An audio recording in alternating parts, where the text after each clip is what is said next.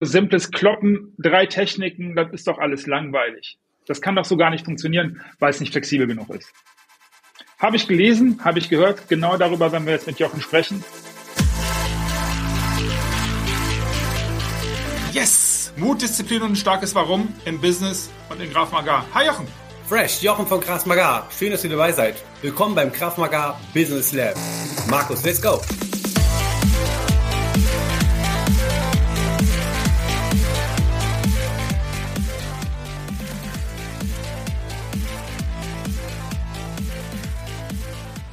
Hi Jochen. Kraft Maga, das kann doch nicht funktionieren, das sind doch so wenig Techniken, da kann man doch nicht auf jeden Angriff reagieren. Was sagst du den Leuten, die sowas erzählen? Also wer Erfahrung mit Gewalt im, äh, auf der Straße oder im, im Alltag mal äh, hat, der wird feststellen, dass nicht äh, unglaublich filigrane und spezielle Kampftechniken eingesetzt worden sind, sondern rohe, schiere Gewalt.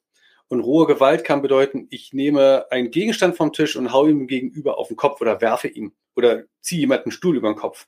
Es äh, zu kämpfen in einer in einer besonderen Umgebung wie einer Bar, einem Fahrstuhl, einem Treppenhaus und so weiter ähm, hebelt völlig die Optionen aus, die man im Ring hätte. Und gleichzeitig lässt es auch Dinge weniger wichtig werden. Entscheidend ist immer noch fundamentaler Schutz des Kopfes, und ich gehe in den Mann rein und schlage aggressiv zu, nutze Kniestöße und Co., gehe ins Wrestling und ähm, wichtig ist, warte mal. Lass mich reingehen, weil ich erinnere ja. zum Beispiel, dass wir miteinander gearbeitet haben ja. und du hast mir, ich meine mich zu erinnern, dass du mir drei verschiedene Techniken zur Verfügung gestellt hast. Du kannst ja. das machen, du kannst das machen, du kannst das machen. Ja. Und mich bereits diese drei Sachen, ja, verwirrt will ich nicht sagen. Ich war schon in der Lage, das intellektuell aufzunehmen. Aber dann habe ich dann erinnere ich, dass du, dass du mal Druck gemacht hast, emotionalen Druck, indem du mich angeschrien hast und auf mich zugekommen bist. Und ja. in der Situation hatte ich bereits ein Problem zu überlegen, okay, was mache ich denn jetzt? Ja. Und deswegen erinnere ich zum Beispiel sehr, sehr gut, dass du gesagt hast, okay, entweder du schlägst in dieser Form oder du machst den Helm. Ja. Und alleine diese beiden Sachen zu trainieren, also wirklich ähm, Reizreaktion hinzubekommen, ja. das ist schon anspruchsvoll genug. Und wenn ich jetzt überlege, okay, du sagst mir, zehn Sachen, wie, du, wie ich mich beschützen kann. Also links, rechts, rechts rum, Energie aufnehmen. Ja. Würde für mich nie funktionieren. Und hier sind wir mitten in dem Thema Routine, hier sind wir mitten im, im, äh, in der, im Thema Reizreaktion. Wenn dann. Also wenn jemand auf mich zukommt, die rechten Arm nimmt und versucht zu schlagen, dann mache ich folgendes. Und dann überlege ich nicht erst noch, ob ich mich auf den Boden lege, dreimal um mich selbst springe. Da erinnere ich mich dran. Und das fand ja, ich sehr, sehr spannend. Absolut. Also ist ja Hicks Law. Äh, wenn ich viele ja. Optionen habe, brauche ich für meine Entscheidung länger. Und ja. wir gehen davon aus, äh, dass die Angriffe, die auf der Straße stattfinden, zum Kopf gehen. Das ist mal eine These, da kann man auch sagen, sehe ich anders. Allerdings haben uns Statistiken und Auswertungen ziemlich dabei geholfen und ich, ich kenne es tatsächlich nicht anders. Klar kann man technisch gesehen mal jemanden in den Bauch boxen, aber die Regel ist doch ein ordentlicher Schwinger oder ein gerade geführter Schlag zum Kopf. Ja, mit Gegenstand oder mit der Hand. Hohe Tritte, Sprungtritte oder äh, Judowürfe sind seltener. Also wenn ich jemanden in einem quasi Crashkurs ausbilden möchte, um sich um gewappnet zu sein gegen Gewalt, und im Grunde ist das ja Kraftmagar, ja, und das machen auch Soldaten aus gutem Grund, die brauchen auch nicht 50 Techniken. Entscheidend ist, in den Mann reinzugehen. Zeigen wir dem, wie er den Kopf schützt, wie er den Kopf angreift und was er tut, je nachdem, wie nah der Gegner dran ist und dass er sich immer mit allem auszustatten hat, was ihm in die Finger kommt. Und so finden dann auch keine komplexen Bewegungen oder, oder Griffe ähm, Platz im Training, weil die Person unter hohem Stress sowieso nicht mehr so imstande ist, das alles abzufeuern und die Möglichkeiten nicht hat. Also ein Drehkick im Fahrstuhl wird schon schwierig. Ja.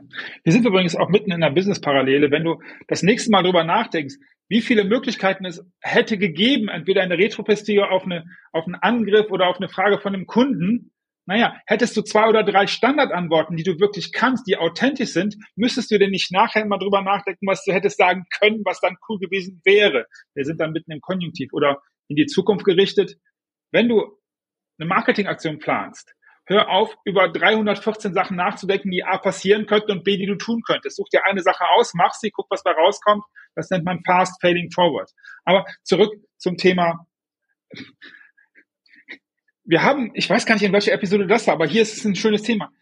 Du hast mir mal gesagt, Graf Maga ist weder eine Kampfkunst, es ist die Wehrhaftigkeits das Wehrhaftigkeitssystem, was kein Sport ist. Es gibt keinen Gewinner, es gibt auch keine sportlichen Wettkämpfe, weil genau hier sind wir mitten im Leben. Und wenn du Kung Fu machst oder wenn ich Bruce Lee sehe, ich liebe das. Mhm. Aber auch. es hat halt nichts mit Wehrhaftigkeit auf der Straße zu, also der Bruce Lee wäre sicherlich, also mit dem hätte ich jetzt keinen Streit haben wollen. Aber mhm. ich will darauf hinaus, der hat das wie lang trainiert, wie viel Jahrzehnte, wie viel Stunden am Tag? Wie viele Stunden am Tag hast du in der Mal Gelegenheit, Selbstverteidigung zu lernen? Ich weiß nicht, wie es dir geht, aber ich habe in der Woche vielleicht zwei, drei Stunden in der Woche und nicht ja. acht Stunden am Tag. Ja, ja, das muss man auch differenzieren. Wenn jemand richtig Bock hat, Kampfsport zu machen und auch die Härte nicht scheut, ja, jemand, der Thai-Box ja. macht und zwar richtig ausgewachsen, das ist eine knallharte Nummer. Ja. Ähm, wenn ich das die ganze Zeit tue, fehlt mir zwar alles mögliche an Informationen, wie ich einen, einen Konflikt auf der Straße vermeide und wie ich mich taktisch verhalte in solchen Situationen. Aber ich habe natürlich das Selbstbewusstsein, ich kann austeilen. Und dem würde ich auch nicht sagen, mach bitte unsere Schlagtechniken, der soll aber schön weitermachen, was er tut. Ja, ja. Allerdings ist es eben genau designt dafür, das ist der Punkt. Also äh, in dem Bruce Lee-Film ist das so, der macht sich dann bereit. Der zieht dann sein schwarzes Oberteil aus, dann kommt Chuck Norris mit seiner Matte äh, und die beiden machen sich warm und dann messen sie sich. Und es ist ein ja. völlig anderes Ziel. Äh, wenn ich Bruce Lee besiegen müsste, das ist jetzt blöd, weil keiner will Bruce Lee besiegen aber ich hätte ihm nicht im Ring gegenüberstehen wollen. Wenn ja. ich mich von hinten an ihn ranschleiche und ihm eine Weinflasche auf den Kopf haue, ist das eine andere Frage. Und das ist das, wovor wir die Menschen schützen müssen. Wenn an der Tankstelle fünf Jugendliche stehen und mit Bierflaschen werfen, brauche ich keinen Kung Fu. Ja, dann brauche ich einen klugen Menschenverstand und ich habe lieber einen Sicherheitsexperten oder Soldaten oder Polizisten neben mir als einen Karatekämpfer. Das bedeutet auch, im Training das, und wenn du übrigens Bock hast, mit dem Jochen zu trainieren, alleine oder in der Gruppe und in der Nähe von, Be ach, schreib ihn einfach an, du findest alle Informationen. Ich wollte gerade mit Berlin sagen, aber das, ich denke, du bist da sehr flexibel. Wenn da wirklich Need ist, äh, dann findest du auch eine andere Möglichkeit. Ähm, wie stelle ich mir also für die Leute, die jetzt wirklich das erste Mal vielleicht das Thema Selbstverteidigung gegoogelt haben und jetzt hier landen, was ist Graf Maga Training? Was genau passiert da? Wie, wie stelle ich mir das vor? Also wie ich mir das vorstelle, weiß ich immer, wie kann man sich das da draußen vorstellen? Wie erklärst du, was du da tust? Ja, also wir wollen die Menschen wehrhaft machen. Das heißt, im Grunde muss man fitter werden. Das heißt, wir arbeiten sportiv. Wir arbeiten daran, Schläge auszuteilen, die schnell und wuchtig sind. Wir arbeiten daran, Kniestöße, Ellbogenstöße, mit Waffenkämpfen, gegen Waffenkämpfen, mit mehreren Gegnern zu kämpfen, Bodenkampf, alle möglichen Varianten haben wir drin. Wir haben Kicks. Äh, allerdings ist nie das Ziel, im Ring gut auszusehen, wobei wir auch klassisches Boxsparring machen, um einfach äh, dieses Kampferlebnis ist ja sehr schulend, das ist hilfreich für das, was wir tun. Aber eigentlich ist sozusagen das, worauf es ankommt, das situative Training. Da machen wir Szenario-Trainings. Da komme ich auf dich zu sagen, ey, Markus, du, ja, bist du ja, jetzt komme ich zu dir. Und dann musst du die Hände hochnehmen, musst du deeskalieren, du hast eine Fluchtroute, die Flucht ist gut eingeleitet, du schubst mich weg und rennst raus. Du wirfst etwas nach mir und öffnest den Kampf. Du federst den Schlag ab oder weichst aus und gehst in den Gegenangriff. Und das üben wir mit Schutzausrüstung und auch durchaus kraftvoll. Aber wir bilden auch Leute, die Mitte 60 sind aus oder 14-, 15-Jährige. Es geht nicht darum, sich die ganze Zeit die Nase zu brechen, sondern das muss sehr äh, systematisch herangeführt werden. Und die Wehrhaftigkeit heißt auch dann, also für sich einzustehen, für sich bereit sein zu kämpfen, auch psychisch, und dann auch nicht aufzugeben. Wenn du mit dem Messer getroffen ja. wirst, weitermachen. Es gibt Leute, die haben 40, 50 Messerstiche überlebt. Immer weiter ja. kämpfen. Und diese Wehrhaftigkeit, da haben wir militärische Drills, wo die Leute dann einen auch mal anschreien, wo du Liegestütze und Burpees machen musst und rennen musst. Du musst dich da auch verausgaben. Ja. Hier sind wir mitten in der Basisidee dieser Episode, nämlich das Thema Mach es simpel. Warum ist Komplexität und Kompliziertheit auf, auf der Straße schädlich? Weil, wenn ich dich richtig verstehe, viel zu viele Optionen mit viel zu viel Handlungsoptionen, viel zu viele Möglichkeiten. Im Zweifel wirst du gar nichts machen, nämlich die schlimmste Alternative. Du erinnerst dich, Flight, Fight or Freeze. Wenn du nämlich gar nicht weißt, was du machst, dann hast du Freeze. Das heißt, du stehst da rum und passt überhaupt nichts. Und das ist das Gefährlichste, oder?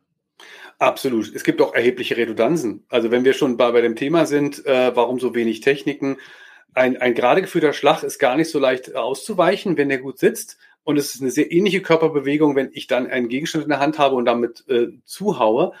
Wenn ich zu viele Dinge im Kopf durchgehe und oder mich auf meine, auf die körperlichen Symptome von Stress fokussiere, kann ich total in diesem Erstarren bleiben, im Freeze, und dann kann ich gar nichts tun. Das heißt, wir wollen einen Plan, wir wollen uns beruhigen und dann wollen wir diesen Plan umsetzen. Und das erfordert Training. Und wenn du dieses Training regelmäßig machst, dann ist das auch gut. Die, die Kämpfe auf den Straßen oder im Fahrstuhl oder im Büro oder wo auch immer dir was Schreckliches passiert in der U-Bahn, da brauchst du nicht abgefahrene Techniken. Du sollst ein paar Tritte, oder sind wir bei Bruce Lee, wenn du zwei, drei Tritte hast, zwei, drei Schläge hast und die die ganze Zeit gegen ein bewegliches Ziel und unter Druck trainierst, fürchte nicht den Mann, der tausend Kicks kann, fürchte den Mann, der einen Kick tausendmal trainiert hat. Ja, exakt. Was ein geiles Schlusswort. Ich wollte noch kurz, und das mache ich jetzt auch noch auf das Business hinweisen, das ist exakt auch hier eine Parallele. Hör auf, dir 3000 Marketing-Tricks anzugucken, 5000 Bücher zu lesen zu unterschiedlichen Themen. Such dir ein Thema raus, werd darin richtig gut und dann machst du das nächste. Und genau das ist das mit dem Kick. Danke fürs Zugucken, danke fürs Zuhören. Das nächste Mal beschäftigen wir uns mit Räumen, insbesondere mit engen Räumen. Und hier denkst du zum Beispiel mal an den Fahrstuhl oder an Situationen, wo wenig Raum ist, wie man sich da verhält. Darüber sprechen wir das nächste Mal. Danke, Jochen. Bleibt sauber, bleibt sicher. Bis zum nächsten Mal.